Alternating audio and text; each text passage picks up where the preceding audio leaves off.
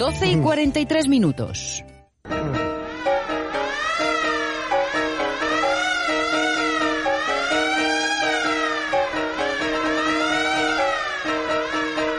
Y nos, nos, metemos en este nuevo capítulo de Modernos de otros tiempos. Y nuevo, nuevo, nuevo, porque eh, después de lo vivido hasta el momento, hemos retornado a la sensatez.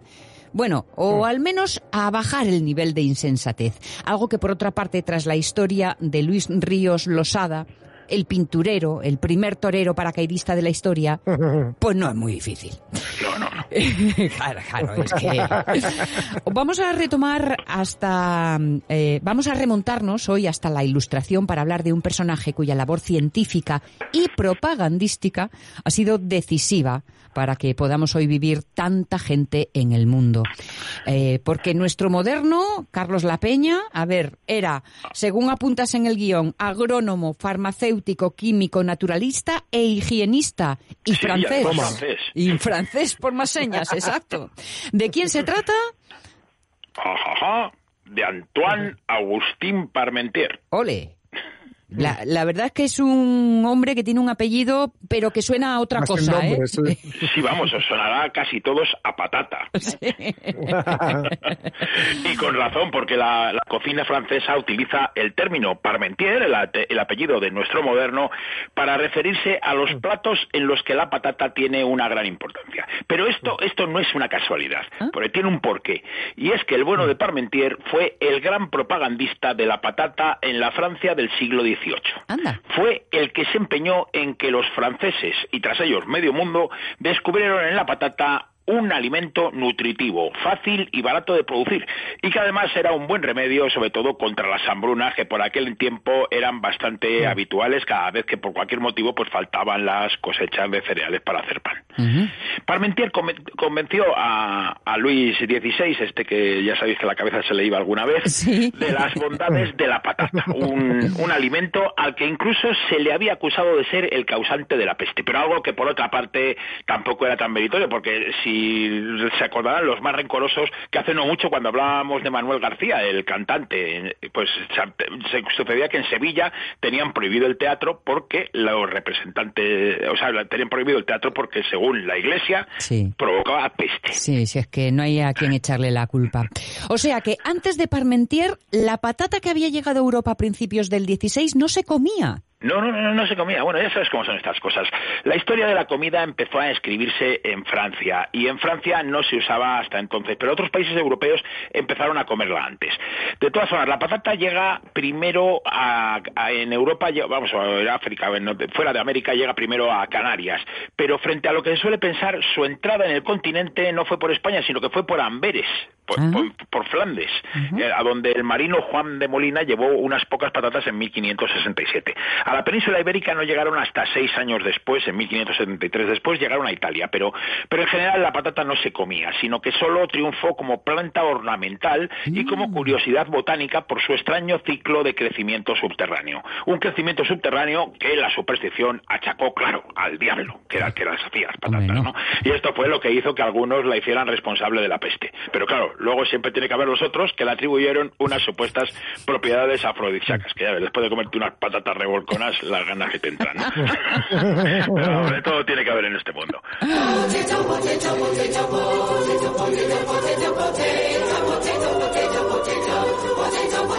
They're red, they're white, they're brown. They get that way underground. There can't be much to do. So now they have blue ones too. Esta es una versión, una simpática versión del clásico mexicano, es la Potato Song, que eh, la divertida, de la divertida cantautora folk de Massachusetts, Shirley Wheeler. La canción forma parte de su disco Sylvian Hotel de 1999, una canción sobre unas patatas que ya se cultivaban organizadamente en los Andes unos 3.800 años antes de Cristo y que eran el alimento principal de los incas que habitaban las alturas donde no se podía cultivar el maíz, ¿no? Y mira, y si me dejas, te voy a contar una vieja leyenda andina sobre el nacimiento de la patata que a mí es que me encanta. Venga. Es una que dice que los cultivadores de la quinoa, que eran los chungos eh, que vivían en las partes de abajo, dominaban a los pueblos de las tierras altas y encima los muy cabrones les robaban el poco alimento que conseguían. Así los hambrientos habitantes de las tierras altas pues pidieron ayuda al cielo y como respuesta obtuvieron unas semillas carnosas y redondas de las de las que salían unas matas moradas, claro, la patata. Como las plantas parecían talbirria, los malvados de las tierras bajas no las arrancaron y los de las alturas las cosecharon como si fueran verdura y se quedaron pues con un hambre similar a la que ya tenían antes de empezar, ¿no? Pero entonces sonó una voz del cielo que les dijo que removed las tierras y sacar los frutos de ahí, que decía la voz que ahí las he escondido para burlar a los hombres malos y enaltecer a los buenos. Mm. Y, y es verdad, lo abrieron y entonces gracias al aporte de las papas eh, que hizo a su, a su dieta empobrecida, cogieron fuerzas para coger y largar a gorrazos a los invasores que no volvieron a perturbar la paz de las montañas. Mira tú, a veces los tesoros tienen que estar escondidos. Pues bien, una vez conocida esta leyenda, ¿qué te parece, Carlos? Si vamos a la historia para ubicar a nuestro moderno. Sí, mira, Antoine Agustín Parmentier nació el 12 de agosto de 1737 en Montdidier, una ciudad de Picardía, famosa desde la Edad Media por su actividad textil. Su familia había pertenecido a la burguesía local e incluso alguno de sus antepasados había sido alcalde. Pero su padre, pues no era alcalde, era, se llamaba Jean Baptiste y mantenía a sus cinco hijos con los modestos ingresos que le aportaba una pequeña mercería. Por cierto, de los cinco hijos, Antón Agustín era el segundo. El padre cogió y se murió joven y su madre, María Millón, se encargó personalmente de su educación con la ayuda del párroco local. Eso sí que le enseñó latín.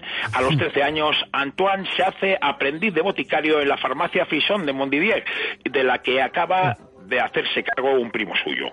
Sabe leer, sabe escribir, sabe contar y además domina el latín, una lengua que es fundamental para descifrar las farmacopeas. Se encarga de realizar fórmulas galénicas bajo el control del farmacéutico y de llevar los libros de la apoteca. Parmentier se enamora de su profesión y estará en la farmacia cinco años antes de emigrar a París.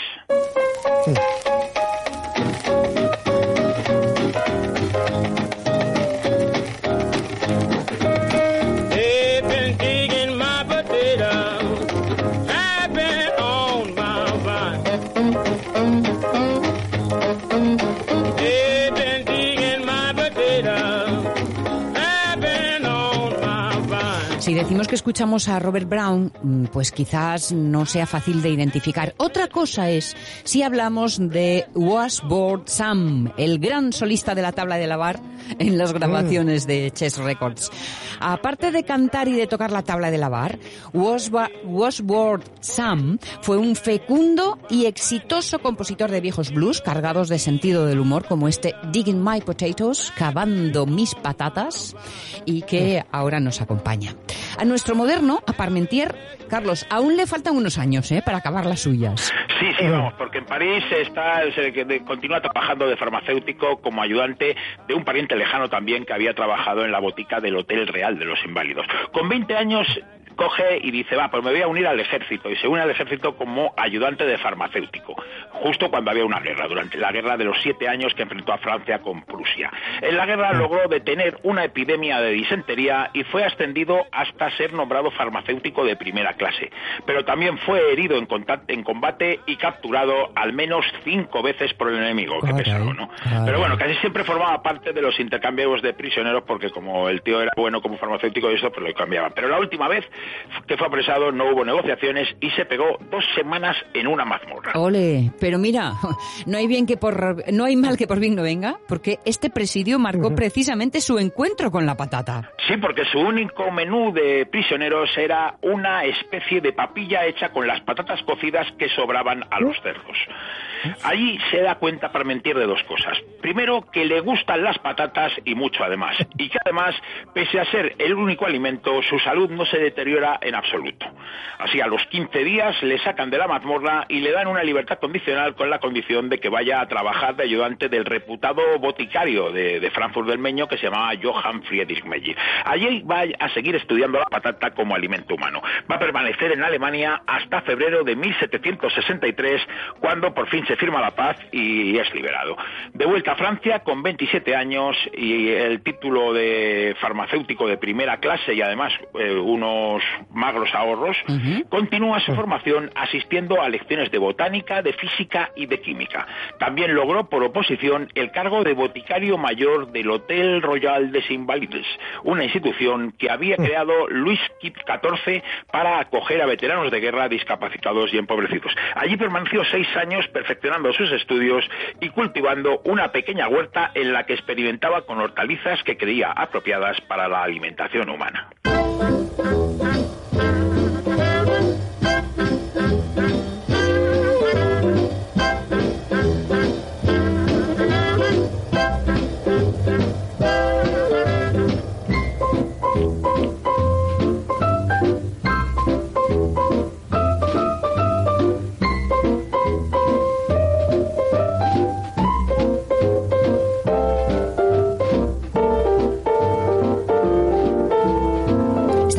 A una de las mejores manos izquierdas del piano stride y a uno de los tipos más simpáticos de la historia de la música, el neoyorquino de Harlem, Fats Weller, uno de los grandes pianistas de la historia del jazz. Lo que interpreta es una composición suya que se convirtió en un clásico, All That Meat and No Potatoes, algo así como toda esa carne y sin patatas. Thomas Wright Weller murió en Kansas City en 1943 cuando apenas le quedaban unos meses para cumplir los 40 años.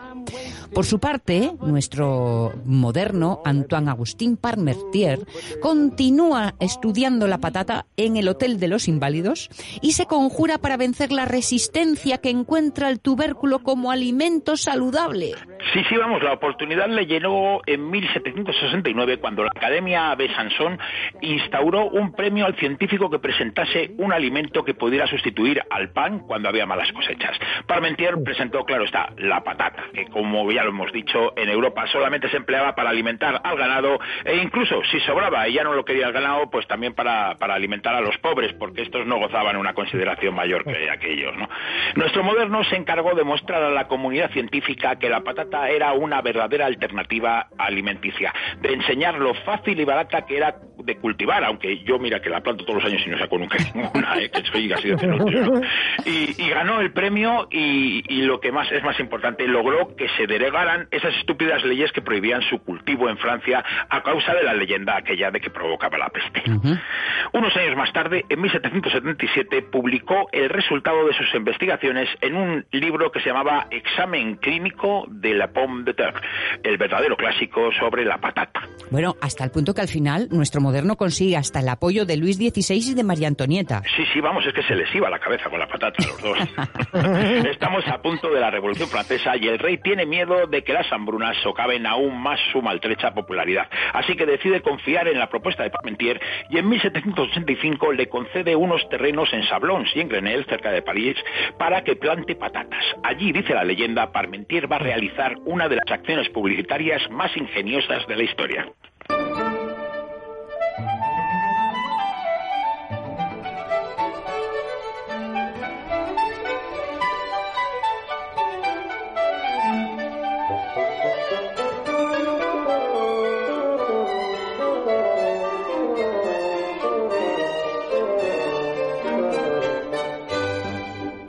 No podía haber en Modernos de otros tiempos un capítulo que hablase de cosas de comer y no contuviera la música del ballet surrealista La Revue de Cuisine del checo Buslav Martinu. Pero, ¿lo he dicho todo bien? ¿Algo Sí, vamos, la revista de cocina del checo Buslav Martinu, que ya ha venido por aquí un montón Sí, es cierto, es cierto. Pero bueno, nosotros a lo nuestro, a Parmentier y su maniobra publicitaria, ¿cómo le fue?